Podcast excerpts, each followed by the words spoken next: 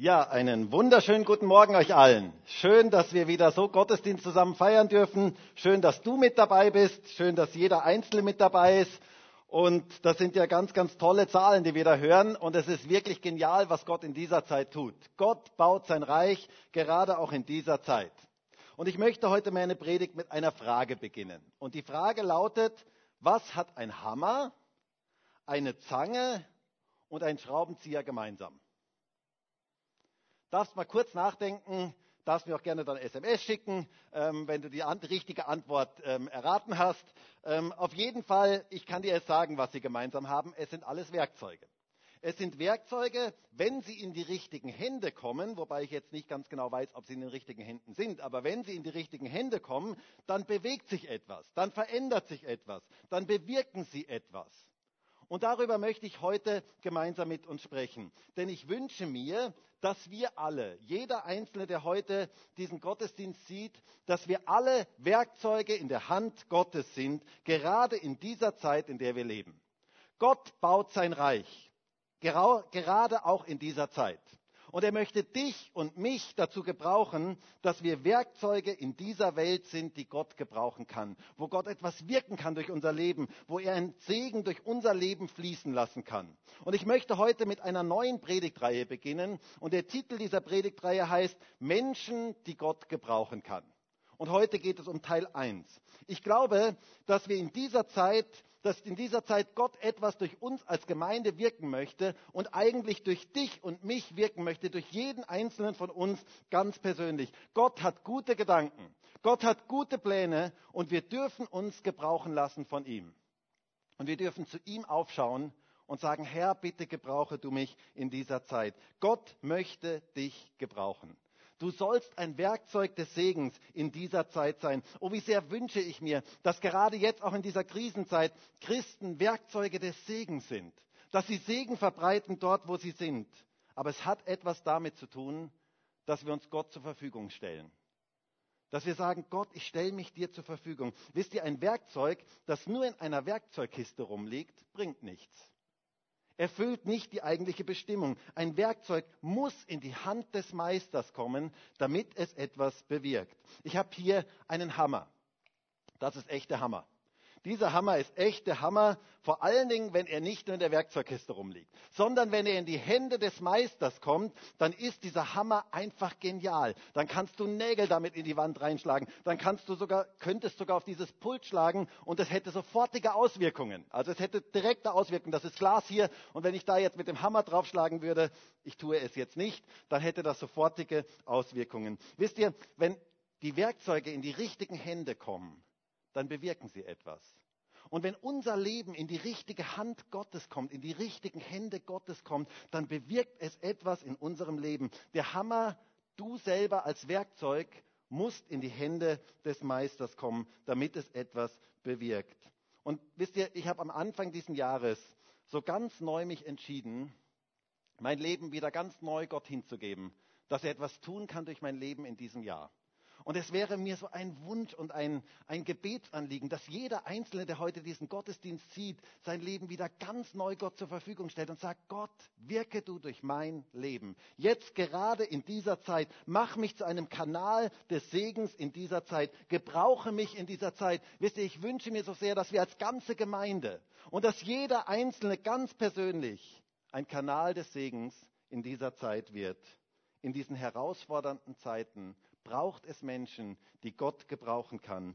Dass wir Werkzeuge in der Hand des Meisters von Jesus selber sind, die er gut gebrauchen kann. Dass wir uns ihm ganz neu zur Verfügung stellen. Es wäre so cool, wenn jeder Einzelne, der heute diesen Gottesdienst sieht, vielleicht auch durch diese Predigtreihe angestoßen, sich Gott ganz neu zur Verfügung stellt und sagt, Gott, mein Leben soll zählen. Jetzt gerade in dieser Zeit soll mein Leben zählen. Ich möchte mich dir zur Verfügung stellen. Gott, bitte gebrauche mich. Mach aus meinem Leben etwas zu deiner Ehre, etwas, das dich groß macht, etwas, das dich verherrlicht. Das wäre so genial. Das wäre echt der Hammer. Das wäre wirklich der Hammer. Und das wünsche ich mir für uns alle. Dann geschieht etwas. Dann tut Gott etwas auch gerade in dieser Zeit. Ich möchte heute und die nächsten Wochen mit uns eine Person aus der Bibel anschauen, die Gott gebrauchen konnte wie keine andere. Und zwar geht es um David, eine absolut beeindruckende Persönlichkeit, ein absolut beeindruckender Mann, mit dem Gott Geschichte schreiben konnte und den Gott in gewaltiger Art und Weise gebrauchte. Von ihm wird gesagt, dass er ein Mann nach dem Herzen Gottes war. Wow, wie genial. Das wünsche ich mir für dich und für mich, dass wir Menschen nach dem Herzen Gottes sind, die Gott gebrauchen kann, gerade in dieser heutigen Zeit. Er ist der Vorfahre von Jesus. Jesus sitzt auf dem Thron Davids, wird gesagt, bis zum heutigen Tag. Und wir wollen in dieser Predigtreihe mal das Leben Davids uns etwas genauer anschauen. Und ich möchte uns alle ermutigen, diese Geschichte von David mal als Ganzes vielleicht durchzulesen, denn sie lohnt sich, die zu lesen. Und die Frage, die wir uns stellen möchten, ist, Warum wurde dieser David so speziell von Gott gebraucht? Und was braucht es von unserer Seite? Welche Voraussetzungen braucht es heute, damit Gott uns in dieser Zeit gebrauchen kann? Wir lesen im Neuen Testament so schön das Leben von David zusammengefasst, wie es heißt in Apostelgeschichte 13, Vers 22. Und da heißt es, und nachdem Gott Saul verworfen hatte, erweckte er ihnen David zum König, welchem er auch Zeugnis gab und sprach, ich habe David gefunden, den Sohn Isais einen Mann nach meinem Herzen, der meinen ganzen Willen tun wird. Ich finde das interessant. Gott selber sagte, David ist ein Mann nach meinem Herzen, der seinen ganzen Willen, der meinen ganzen Willen tun wird. Mit anderen Worten, den konnte ich gewaltig gebrauchen in seiner Zeit. Und die Frage ist, was waren die Voraussetzungen im Leben von David, dass Gott ihn so gewaltig gebrauchen konnte? dass Gott selber sagt, er ist ein Mensch nach meinem Herzen. Ich möchte dir etwas sagen. Gott möchte, dass du ein Mensch nach seinem Herzen bist. Und er möchte dich gebrauchen in dieser jetzigen Zeit, um sein Reich auszubreiten. Er möchte dich gebrauchen, wenn du dein Leben ihm zur Verfügung stellst. Wenn du sagst, Gott, gebrauche du mich gerade jetzt. Lass mich ein gutes Werkzeug in deiner Hand sein. Dann glaube ich, Gott hat etwas vor mit dir. Er möchte dich gebrauchen. Wer weiß, ob nicht gerade aus dieser Krise heraus eine Erweckung hervorgeht. Aber wisst ihr, Erweckung hat etwas mit dir und mit mir zu tun, dass wir uns ganz neu Gott zur Verfügung stellen. Und wir werden in dieser Predigtreihe nicht das ganze Leben von David anschauen können und doch einige Stationen. Und wir wollen herausfinden, warum konnte Gott diesen David so gewaltig gebrauchen. Und das Erste, was wir im Leben von David ganz deutlich sehen, ist, für Gott ist Charakter wichtiger als Charisma. Für Gott ist Charakter wichtiger als Charisma. Gott schliff den Charakter von David, dass er ihn gebrauchen konnte. Das war eines der Dinge, die David zu dem Menschen machten, dass er ein Mann oder ein Mensch nach dem Herzen Gottes war. Er hatte nicht nur Charisma, sondern er hatte auch Charakter. Und ich muss euch ganz ehrlich sagen, eigentlich der Vorgänger von David, äh, König Saul ist nach meiner Einschätzung menschlich gesprochen, wäre der viel bessere und der viel begabtere König gewesen. Er machte etwas her. Er wirkte viel mehr wie ein König. David war eher unscheinbar, eher farblos, zumindest in den Augen der Menschen. So farblos, dass man ihn sogar ganz vergaß, wenn man daran dachte, dass man jemand Neuen zum König salben sollte. Aber genau diesen David erwählte Gott. Dieser David war ein Mensch nach dem Herzen Gottes. Wir lesen in der Berufungsgeschichte in 1 Samuel 16 und ich möchte diese Geschichte mal lesen, weil sie sehr, sehr interessant ist. Samuel sollte einen neuen König salben. Saul war verworfen worden, weil er immer wieder Dinge tat, die Gott einfach nicht gefielen. Und man muss sich mal vorstellen, Samuel bekommt jetzt den Auftrag, einen neuen König zu salben. Und das ist lebensgefährlich, das war lebensgefährlich, denn immerhin war Saul ja noch der regierende König. Und so geschah diese Salbung ganz, ganz in aller Heimlichkeit. Und wir lesen mal einen längeren Abschnitt, aber ich glaube, der lohnt sich als Ganzes zu lesen. 1 Samuel 16, ab Vers 1. Und da heißt es, und der Herr sprach zu Samuel, wie lange willst du um Saul trauern, den ich doch verworfen habe, dass er nicht mehr König über Israel sei? Fülle dein Horn mit Öl und geh hin ich will dich zu dem Bethlehemiter Isai senden, denn ich habe mir unter seinen Söhnen einen zum König ausersehen. Und lade Isai zum Schlachtopfer, und ich werde dir zu erkennen geben, was du tun sollst. Und du sollst mir den salben, den ich dir nennen werde. Und Samuel tat, was der Herr ihm gesagt hatte, und kam nach Bethlehem. Und er heiligte Isai und seine Söhne und lud sie zum Schlachtopfer. Und es geschah, als sie kamen, sah er den Eliab und meinte, gewiss, da steht sein Gesalbter vor dem Herrn. Aber der Herr sprach zu Samuel, sieh nicht auf sein Aussehen und auf seinen hohen Wuchs, denn ich habe ihn verworfen. Denn der Herr sieht nicht auf das, worauf der Mensch sieht. Denn der Mensch sieht auf das, was vor Augen ist, aber der Herr sieht auf das Herz. Da rief Isai den Abinab und ließ ihn vor Samuel vorübergehen. Aber er sprach, auch diesen hat der Herr nicht erwählt. Und Isai ließ seine sieben Söhne vor Samuel vorübergehen. Aber Samuel sprach zu Isai, der Herr hat keinen von ihnen erwählt. Und Samuel fragte Isai, sind das die jungen Leute alle? Er antwortete, naja, der Jüngste ist noch übrig. Siehe, er weidet die Schafe. Und Samuel sagte zu Isai, sende hin und lass ihn holen. Denn wir werden uns nicht zu Tisch setzen, bis er hierher gekommen ist. Da sandte er hin und ließ ihn holen. Und er war rötlich und hatte schöne Augen und ein gutes Aussehen. Und der Herr sprach, auf, salbe ihn, denn der ist es. Da nahm Samuel das Ölhorn und salbte ihn mitten unter seinen Brüdern. Und der Geist des Herrn geriet über David von diesem Tag an und darüber hinaus. Wow, was für eine berührende Geschichte. Gott wollte jemanden für eine besondere Aufgabe auswählen, berufen, und zwar König über sein Volk zu sein. Und Gott möchte auch dich und mich berufen für eine spezielle Aufgabe in dieser jetzigen Zeit. Gott hat etwas ganz Besonderes mit dir und mit mir vor, eine einzigartige Aufgabe, eine einzigartige Berufung. Gott möchte dich für etwas ganz Besonderes gebrauchen. Und menschlich gesehen würde man jetzt jemanden suchen, der besonders begabt ist, der besondere Fähigkeiten hat, der die Dinge so richtig gut kann. Aber bei Gott zählt hier etwas ganz anderes. Bei Gott ist Charakter wichtiger als Charisma. Das sehen wir hier in dieser Geschichte bei David so, so, deutlich. Gott sucht Menschen, die das richtige Herz haben, weil Begabung kann Gott jederzeit schenken. Wisst ihr, mit einem Fingerschnips kann Gott Menschen Begabungen schenken. Davon bin ich zutiefst überzeugt. Manche Dinge kann man sich auch selber gut, selbst gut aneignen, aber ich glaube auch Gott kann einfach Begabungen schenken. Aber Charakter muss sich entwickeln. Wenn du betest, Herr, schenke mir einen guten Charakter, dann antwortet Gott manches Mal darauf, aber er antwortet manches Mal auch damit, dass wir durch schwere Zeiten gehen müssen, dass unser Charakter geschliffen und gefeilt wird. Wisst ihr, ich glaube, Gott kann einfach Begabungen Menschen schenken. Er kann jemanden, der nicht singen kann, und ich meine jetzt so richtig, ach, wie soll ich sagen, zum Verrecken nicht singen kann. Also einer, der, wenn er unter der Dusche singt, wo die Nachbarn die Polizei rufen. So jemanden meine ich. Ähm, dem kann er eine Gabe schenken, dass er wunderschön singen kann. Davon bin ich zutiefst überzeugt. Gott kann das. Wobei ich sagen möchte, wenn du meinst, du hast diese Gabe, lass es durchaus nochmal von Menschen prüfen. Denn ich bin schon Menschen begegnet, die meinten, sie hätten diese Gabe von Gott bekommen, aber alle in ihrem Umfeld hatten nicht gerade den Eindruck, wenn ihr versteht, was ich meine. Aber ich bin davon überzeugt, Gott kann Begabungen einfach Menschen schenken. Er kann sie ihnen einfach geben. Fähigkeiten kann er schenken. Aber Charakter muss sich entwickeln. Wir leben heute in einer Zeit, wo ganz viel Wert auf Charisma gelegt wird und sehr wenig Wert auf Charakter.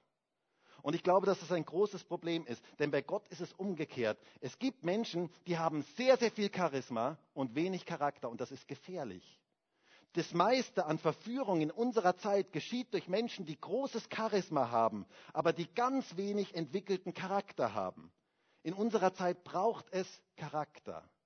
Charakter ist etwas, Charisma ist etwas, das sehr leicht blenden kann, das sehr, sehr leicht verblenden kann.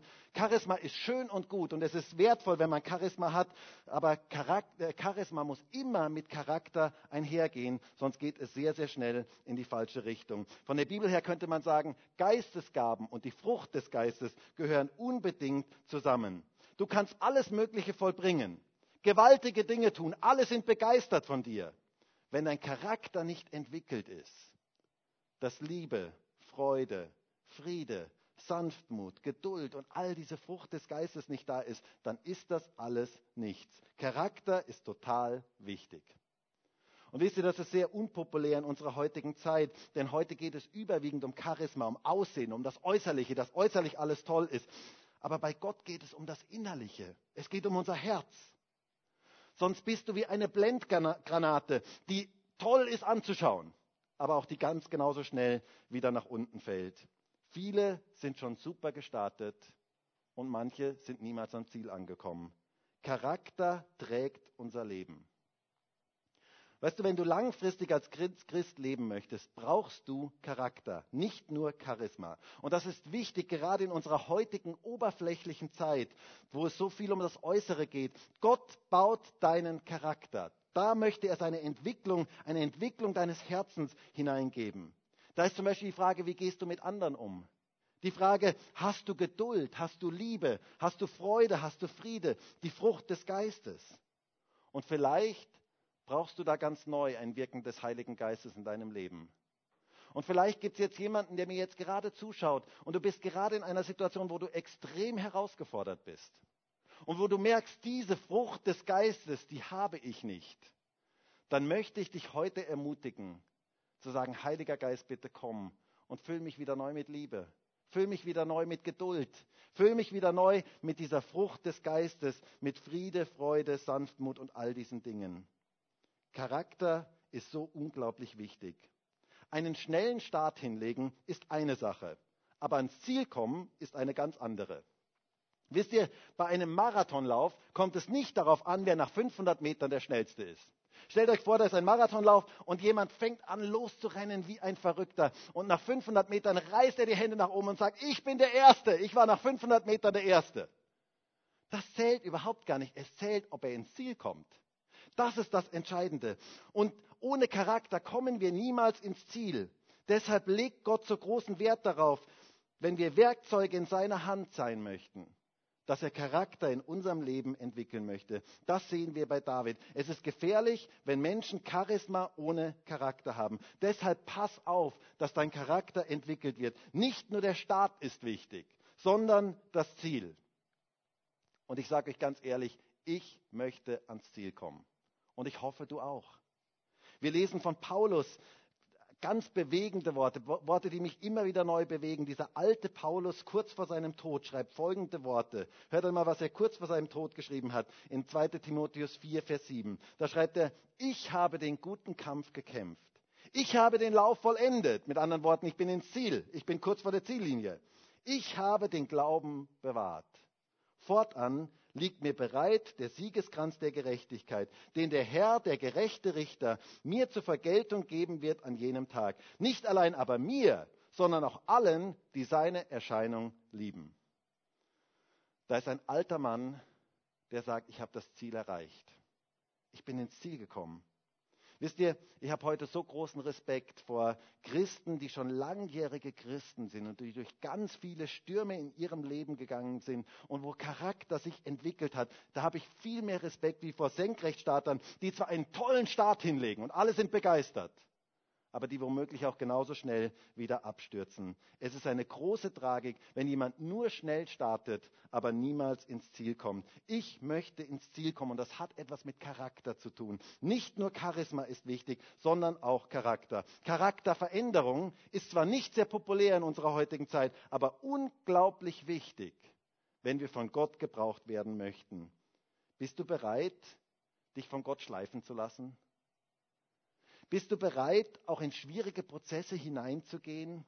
Wisst ihr, Edelsteine, die nicht geschliffen sind, sind viel weniger wert. Sie werden erst richtig wertvoll durch diesen Schleifprozess. Und Gott möchte an unserem Leben schleifen, auch in manchen schwierigen Prozessen, damit er uns richtig gebrauchen kann. Und ich glaube, dass heute ganz viele, ganz, ganz tolle Edelsteine diesen Gottesdienst sehen. Und ich möchte dir sagen, Gott schleift an deinem Leben, weil er etwas Wunderbares mit deinem Leben vorhat, weil er dich gebrauchen möchte in einer gewaltigen Art und Weise. Aber er muss schleifen an deinem Leben, weil er etwas Gutes daraus hervorbringen möchte. Gott möchte etwas Gutes aus deinem Leben machen. Er möchte deinen Charakter verändern, sodass er dich richtig gebrauchen kann. Dann wirst du ein Werkzeug, das Gott wirklich gebrauchen kann. Das ist das Erste, was wir bei David sehen. Charakter ist wichtiger als Charisma. Charakter und Charisma gehören ganz, ganz eng zusammen. Etwas Zweites, was wir bei David sehen. David war treu im Kleinen. Zweitens, die Treue im Kleinen. Wisst ihr, Gott wird uns nie gebrauchen können, wenn wir nicht im Kleinen treu sind. Es ist ja schon eine sehr unglaubliche Geschichte hier. Ihr müsst euch vorstellen, Saul war verworfen worden. Ähm, er, sollte, äh, er, war, er sollte nicht mehr der König sein. Gott hat ihn verworfen und zwar deswegen verworfen, weil er von Menschenfurcht gefangen war, weil ihm viel wichtiger war, was alle anderen über ihn dachten, als das, was Gott über ihn dachte. Lest die Geschichte einmal nach. Und so, verwarf Gott den Saul in dieser Berufung als König. Er konnte ihn nicht mehr gebrauchen und er wählte David. Und so gab er Samuel, dem Propheten, den Auftrag, einen neuen König zu salben. In aller Heimlichkeit, wie schon gesagt, das war sehr, sehr lebensgefährlich. Und jetzt ging dieser, dieser Samuel, ging dann zum Isai, er macht ein heimliches Treffen mit Isai auf, ähm, aus dem Vater von David. Und dieser Isai, der war sicherlich mächtig stolz, dass Samuel bei ihm auftauchte hey, Samuel ist bei mir. Könnt ihr euch das vorstellen? Also, wow, der berühmte Prophet, dieser gewaltige, dieser große Königsberater, der ist bei mir. Und dann erfuhr er noch, Gott hatte einen seiner Söhne zum König erwählt. Das war gewaltig für den Isai. Der war begeistert darüber. Und so lud er alle ein. Bis auf einen. David. David lud er nicht ein. David hatte eigentlich 0% Chance, König zu werden, wenn man es mal ganz rein menschlich betrachtet. Warum? Weil er einfach nicht eingeladen war. Man hatte ihn noch nicht mal eingeladen. Man hatte ihn schlichtweg vergessen. Unfassbar. Die Chancen waren gleich null. Er war nicht mal zur Party eingeladen. Kannst du dir das vorstellen? Es wird eine Party für dich gemacht und du bist noch nicht mal eingeladen. Genau das ist hier passiert. Das ist schon ziemlich strange, was hier passiert ist. Das war hier der Fall. Und Samuel, dieser Prophet, der hatte ganz klare Vorstellungen, wie dieser nächste König ausschauen sollte. Er war voller Meinungen, voller Vorurteile, voller eigener Vorstellungen. Und ich muss auch sagen, Samuel war ein bisschen sauer, weil er hatte, er hatte Saul unglaublich gern. Und eigentlich war er ja so der geistliche Vater von Saul ähm, und er hatte Saul begleitet und er war irgendwie traurig, dass Gott Saul verworfen hatte und eigentlich wollte er gar keinen neuen König salben. Und deswegen heißt es ja dann auch in 1 Samuel 16, Vers 1, und der Herr sprach zu Samuel, wie lange willst du um Saul trauern, den ich doch verworfen habe, dass er nicht mehr König über Israel sei? Fülle dein Horn mit Öl und geh hin. Ich will dich zu dem Mieter Isai senden, denn ich habe mir unter seinen Söhnen einen zum König ausersehen. Gott musste dem Samuel mal so ganz liebevoll so einen Touch geben von hinten und sagen, hey Junge, jetzt hör mal auf mit dem Trauern. Das ist jetzt mal vorbei. Wir salben jetzt einen neuen König. Nicht mehr Saul ist der König. Saul, mit Saul, das ist vorbei. Und Samuel war so ein richtiger Saul-Fan. Und er hatte genau das Bild, Saul hatte für ihn so genau das Bild eines Königs. Und deshalb suchte er unter den Söhnen Isais nach jemandem, der ganz ähnlich wie Saul war. Und da war der Eliab, der schaute super aus, so richtig kräftig, so richtig ähm, gewaltig, hoher Wuchs, kräftig, stark und so weiter. Und er dachte sich, das muss er sein. Der Eliab, das ist definitiv der nächste König. Und Gott sagt, ich habe ihn verworfen. Und dann der zweite Sohn und Gott sagt, ich habe ihn nicht erwählt. Und dann der dritte Sohn und Gott sagt, ich habe ihn nicht erwählt. Samuel schaute auf das Äußere, auf die äußere Stärke, auf den hohen Wuchs. Gott schaute auf das Herz, auf die Treue im Kleinen. Und wisst ihr, das ist etwas ganz, ganz Wichtiges. Ich habe mich gefragt, was tat eigentlich David? Wo war eigentlich David? Warum war er bei der Party eigentlich nicht dabei? Nun, wir lesen in unserem Text in Vers 11, da heißt es, und Samuel fragte Isai, sind das die jungen Leute alle? Er antwortete, naja, der Jüngste ist noch übrig. Siehe, er weidet die Schafe. Und Samuel sagte zu Isai, sende hin und lass ihn holen, denn wir werden uns nicht zu Tisch setzen, bis er hierher gekommen ist. Der weidete die Schafe. Die paar Schafe, die Israel hatte, das war keine große Aufgabe. Naja, heute würde man vielleicht sagen Sheep Manager oder irgend sowas. Ähm, man gibt ja heute den Sachen alle einen anderen Namen. Ähm, aber das war ehrlich gesagt nicht gerade der größte und der beste Job. Aber er war treu in dem, wohin Gott ihn gestellt hatte. Und das war das Geheimnis von David, weshalb Gott ihn so gebrauchen konnte. Die wenigen Schafe von Isai. Keine große Aufgabe. Erstmal keine große Berufung und Bestimmung, aber Treue Gott gegenüber. Das war etwas, was David auszeichnete. Gott sah die Treue von David bei den Schafen und er dachte sich, dieser Mann, der ist ein guter Hirte für mein Volk. Der hat Liebe, der hat Hingabe, der hat Treue, der kümmert sich um die Schafe und so wie er sich um die Schafe kümmert, so wird er sich auch um mein Volk kümmern. Das ist, was wir brauchen. Das ist Sauls Nachfolger. Und ich liebe diesen Satz, wie es hier heißt in Vers 13. Da nahm Samuel das Ölhorn und salbte ihn mitten unter seinen Brüdern. Und der Geist des Herrn geriet über David von diesem Tag an und darüber hinaus. Samuel salbte ihn und der Geist Gottes geriet über David. Gewaltig. Ein erhebendes Erlebnis. Aber wisst ihr, was danach passierte? Ganz genau, nichts. Es passierte eigentlich gar nichts. David kehrte wieder zurück zu seinen Schafen als gesalbter König von Israel. Er weidete wieder weiter die Schafe, so als wäre nichts geschehen. Du musst dir mal vorstellen, es mussten sich erst einige Dinge verändern, bis er dann König werden konnte. Und er ging jetzt wieder einfach zurück zu seinen Schafen. Er tat wieder das, was er vorher getan hatte. Aber wisst ihr, gerade dieser Dienst bei den Schafen war eine wichtige Vorbereitung für das, was Gott mit ihm als König vorhatte. Wir sehen es ja dann bei der Konfrontation mit Goliath, wo er sagt, dass er durch das Schafeweiden mit Löwen und mit Bären gekämpft hatte und dass das eine Vorbereitung war für die Kämpfe, die Gott dann mit ihm weiterführen wollte. Was lernen wir aus dieser Geschichte? Die Vorbereitung ist ganz wichtig für das, was Gott mit unserem Leben tun möchte.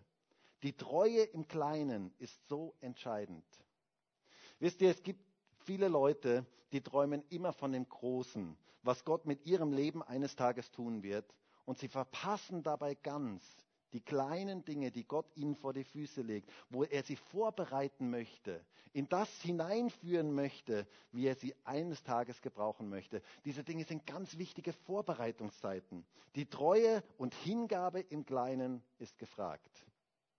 Und die ist wertvoll vor Gott. Gott kann nur Menschen gebrauchen, die treu im Kleinen sind. Jesus sagt, dass eines Tages Menschen zu ihm kommen werden und er wird zu ihnen sagen, in Matthäus 25, Vers 21 heißt es, Recht so, du guter und treuer Knecht. Über weniges warst du treu, über vieles werde ich dich setzen. Geh ein in die Freude deines Herrn. Die Treue im Kleinen ist gefragt. Wer nicht im geringsten treu ist, kann auch nicht über mehr gesetzt werden. Wenn du von Gott gebraucht werden möchtest, so wie dieser Hammer, dann sei treu im Kleinen. Dann kann Gott dich gebrauchen. Dann kann Gott etwas aus deinem Leben tun. Eine ganz wichtige Frage in diesem Zusammenhang ist zum Beispiel auch, wie geht es mir damit? Wie viel braucht es eigentlich, bis ich meine Aufgabe hin, einfach hinschmeiße? Wie viel braucht es eigentlich, dass ich keinen Bock mehr habe auf das Ganze? Ich habe übrigens dass ähm, bei, manchen, bei manchen Dingen im Reich Gottes habe ich den Eindruck, dass Bock maßlos überschätzt wird. Man muss ja auf alles heute irgendwie Bock haben. Ähm, alttestamentlich könnte man sagen, diese Böcke, die sollten wir mal opfern dem Herrn. Ähm, ich diene nicht immer nur Gott, wenn ich, äh, Gott, wenn ich gerade Bock dazu habe. Ähm, so schön das ist und so wünschenswert das ist und so sehr ich dir das wünsche, dass du immer Bock auf alles hast. Aber es gibt eine ganz grundlegende Entscheidung in unserem Leben, unser Leben Gott zur Verfügung zu stellen. Ganz egal, was die Konsequenzen sind, ganz egal, was es kostet. Auch wenn ich mal keinen Bock dazu habe. Ich möchte es mal so sagen, ich weiß nicht, ob David nach seiner Salbung zum König noch Bock auf diese Schafe hatte. Na, vielleicht waren auch Böcke darunter, keine Ahnung. Also auf jeden Fall, ich, kann, ich weiß nicht, ob er dann so begeistert nur noch diesen Schafen, für die Schafe da war, aber ich glaube tatsächlich, dass er das war. Und zwar deswegen, weil er treu im Kleinen war. Weil er erkannte, das ist jetzt meine Aufgabe, eine wichtige Vorbereitung, damit Gott ihn gebrauchen könnte. Höre, wenn Gott, wenn du möchtest, dass Gott dich gebraucht, braucht es diese wichtigen Vorbereitungszeiten, wo du treu im Kleinen bist. Das sehen wir bei David. Die Treue auch Saul gegenüber. Unglaublich, wie er diesem gesalbten König gegenüber, obwohl Gott ihn schon verworfen hatte, diesen ähm, König gegenüber treu war. David war treu im Kleinen, deswegen konnte Gott ihn so gebrauchen. Und wisst ihr, ich weiß, dass diese Message heute nicht gerade so Mainstream ist und nicht extrem populär ist. Aber ich glaube, sie ist unglaublich wichtig, weil sie die Wahrheit ist. weil sie die Wahrheit ist, dass Gott uns nur gebrauchen kann, wenn wir im Kleinen treu sind. Gott möchte dich als Werkzeug in seiner Hand gebrauchen, wenn du treu bist im Kleinen. David war treu dem König Saul gegenüber, er war treu seinem Vater gegenüber, er versorgte die wenigen Schafe, später machte er sogar Botendienste für seinen Vater zu seinen Brüdern an die Front. Als ein zum König Gesalbter war er Pizzabote für seine Brüder.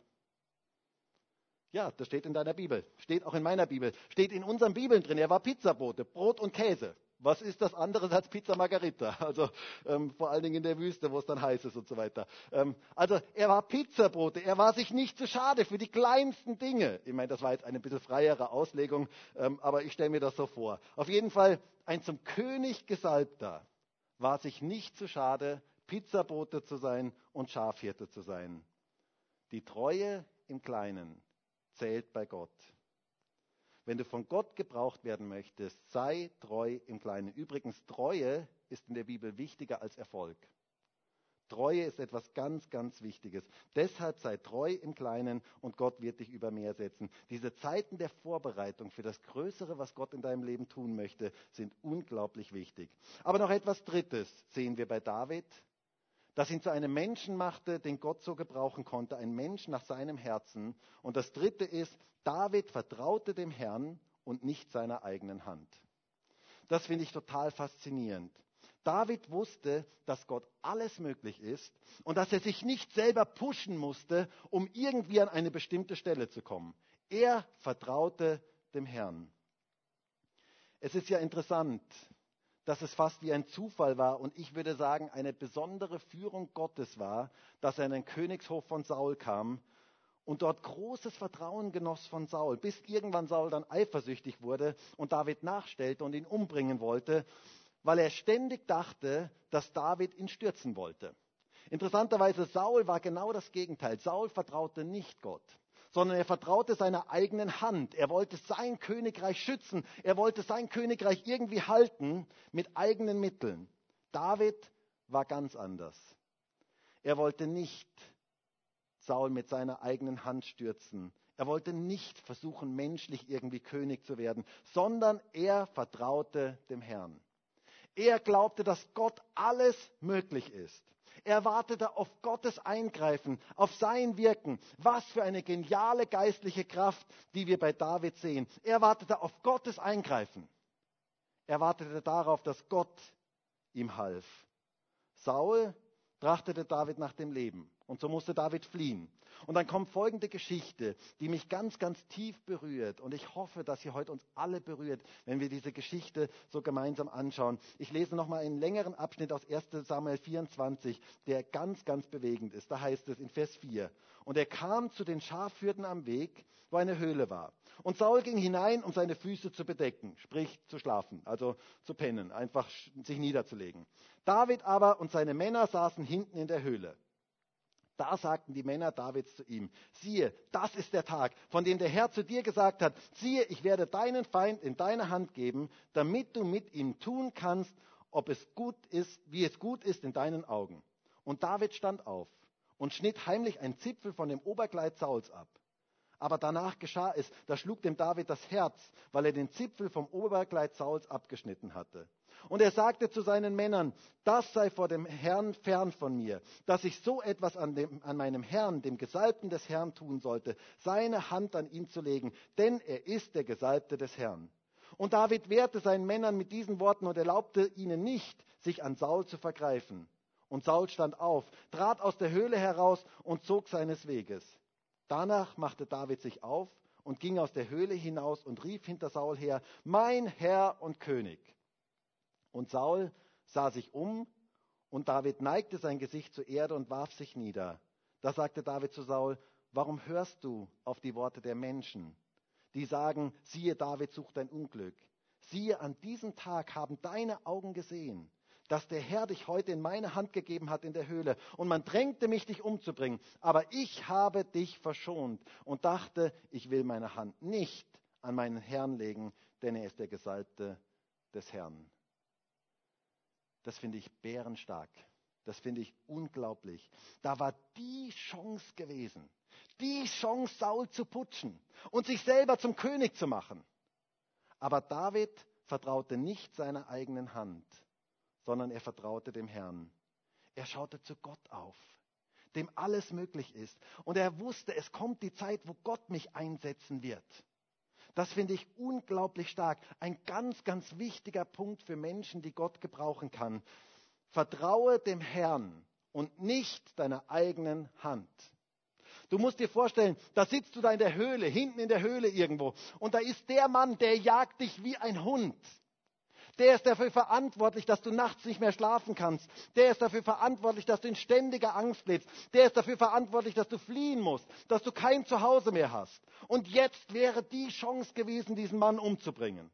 Und seine Freunde sagen zu ihm, hey David, das ist deine Chance. Was für ein Wunder.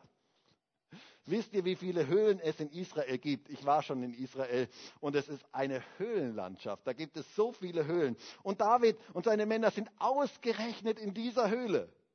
Und Saul kam dorthin und legte sich mit seinen Menschen, Männern schlafen und sagte, gute Nacht, Leute, was für eine Chance. Es hätte ganz viele Gründe gegeben, Saul dort platt zu machen. So argumentierten ja auch seine Leute und sagten, du David, Du bist doch zum König gesalbt. Jetzt ist deine Chance. Wenn du die verpasst, wirst du niemals König werden. Diese Chance musst du nehmen. Aber David wusste, Gott ist alles möglich. Ich vertraue auf Gott. Er wird mich zum König einsetzen. Gott hat das Werk angefangen und er wird es auch vollenden. Und wisst ihr, dieses Gottvertrauen brauchen wir gerade in unserer heutigen Zeit. Damit Gott uns gebrauchen kann in dieser Zeit, brauchen wir diesen Blick nach oben, zu ihm, auf ihn hin. Dieses tiefe Wissen und Vertrauen, Gott ist alles möglich. Und genau dieser David schreibt dann einen Psalm, Psalm 60, und da schreibt er folgende Worte in Vers 12. Du ziehst nicht aus, o oh Gott, mit unseren Heeren. Schaffe uns Hilfe vor dem Bedränger. Menschenhilfe ist ja wertlos. Mit Gott werden wir mächtige Taten tun. Und er, er wird unsere Feinde zertreten. Mit Gott werden wir mächtige Taten tun. Mit anderen Worten, Gott ist alles möglich. Du ziehst nicht aus mit unseren Heeren. Mit anderen Worten, das, was wir menschlich versuchen, was wir menschlich meinen zu tun, damit werden wir scheitern. Aber wenn wir den Blick nach oben richten, zu dem Gott, dem alles möglich ist, dann geschehen Wunder. Dann passieren übernatürliche Dinge. Dann wird es gelingen. Gott ist alles möglich. Und das möchte ich dir heute zusprechen, egal in welcher Situation du jetzt vielleicht gerade bist, egal welche Schwierigkeiten sich in deinem Leben auftun, Gott ist alles möglich.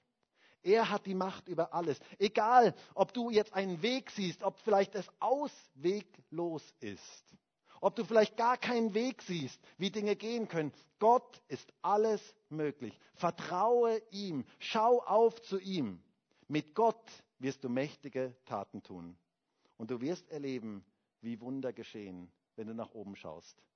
Du wirst erleben, wie Wunder geschehen, wenn du zu Gott schaust. Denn mit Gott ist es möglich. Diesen Blick wünsche ich dir und mir, gerade in dieser Zeit, wo so viel Negatives auf uns einstürmt.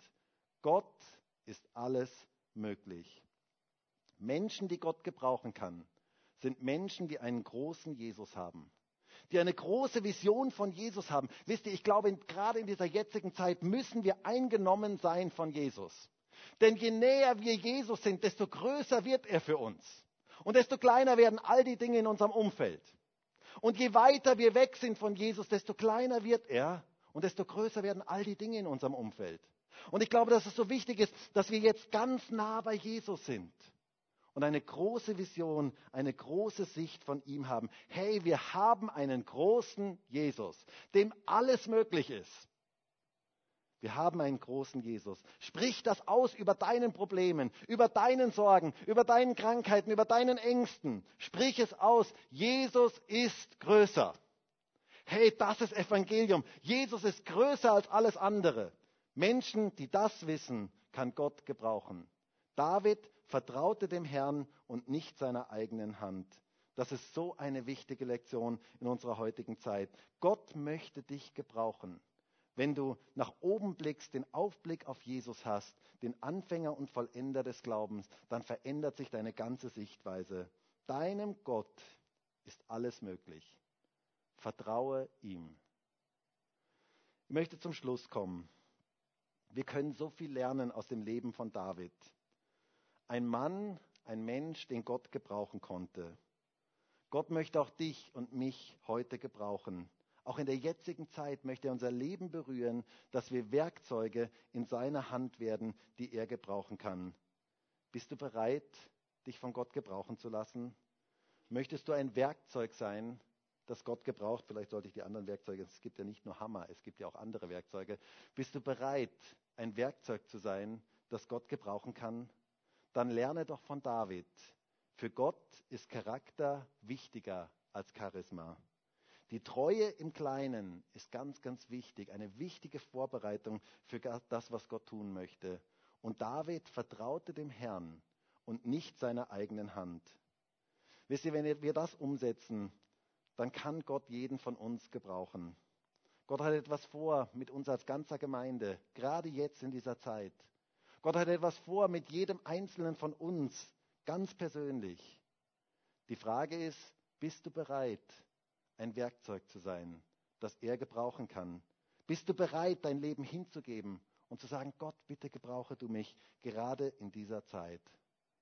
Und ich würde jetzt so gerne mit uns allen dafür beten, dass Gott uns gerade in dieser Zeit gebrauchen kann. Und ich darf das Lobpreisteam bitten, nach vorne zu kommen. Und ich habe so ein inneres Anliegen, dass wir als Christen gerade in dieser jetzigen Zeit so von Gott gebraucht werden, ein Segen zu sein in dieser Welt. Wenn es je eine Zeit gibt, wo es Christen brauchte, die Segen sind, dann ist es jetzt. Und Gott möchte uns als Gemeinde, als ganze Gemeinde gebrauchen. Und es wäre so cool, es wäre so genial, wenn du jetzt dein Leben einfach Gott so ganz neu zur Verfügung stellst. Und egal, wo du jetzt gerade bist, ob du jetzt in deinem Wohnzimmer bist, Schlafzimmer bist, vielleicht bist du irgendwo im Wald oder sonst irgendwo unterwegs.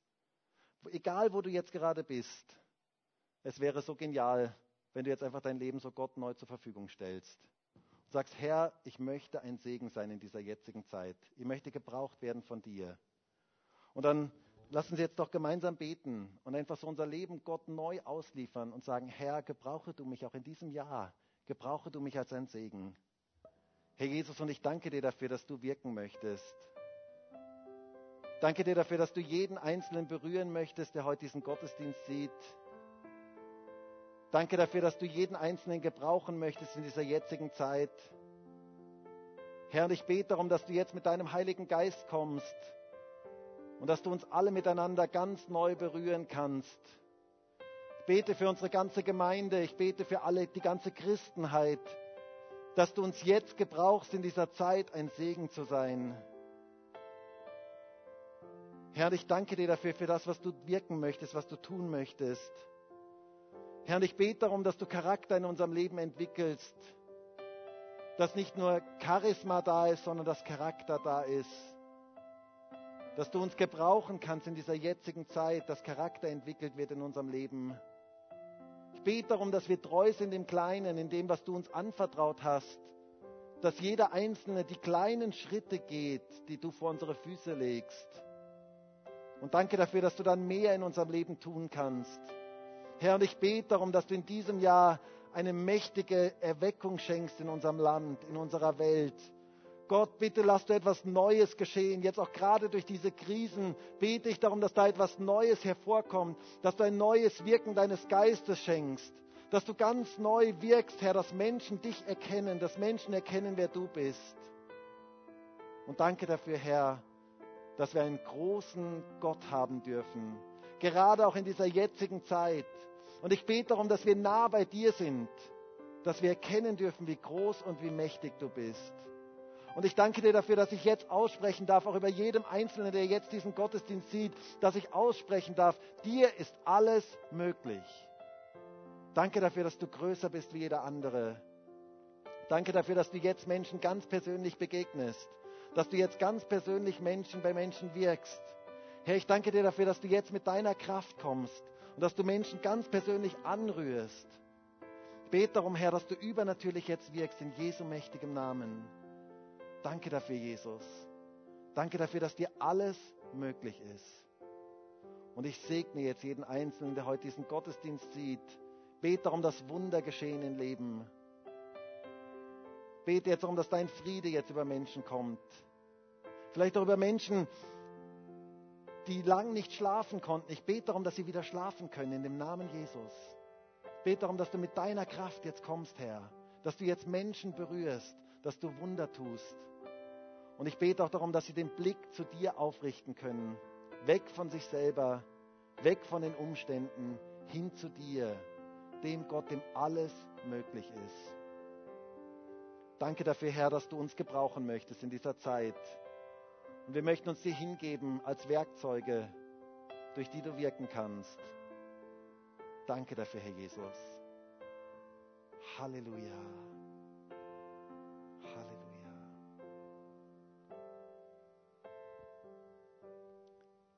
Und wir möchten jetzt gemeinsam das Lied singen, lass die Worte, die ich sag. Und in diesem Lied heißt es dann, in jeder Stunde meines Lebens möchte ich ein Diener sein, ich will in deinen Augen, Jesus, ein Segen sein. Und lassen Sie jetzt dieses Lied gemeinsam singen und sagen, Herr, ich möchte ein Segen sein in dieser jetzigen Zeit. Gebrauche du mich, dass ich ein Segen sein kann in meinem Umfeld.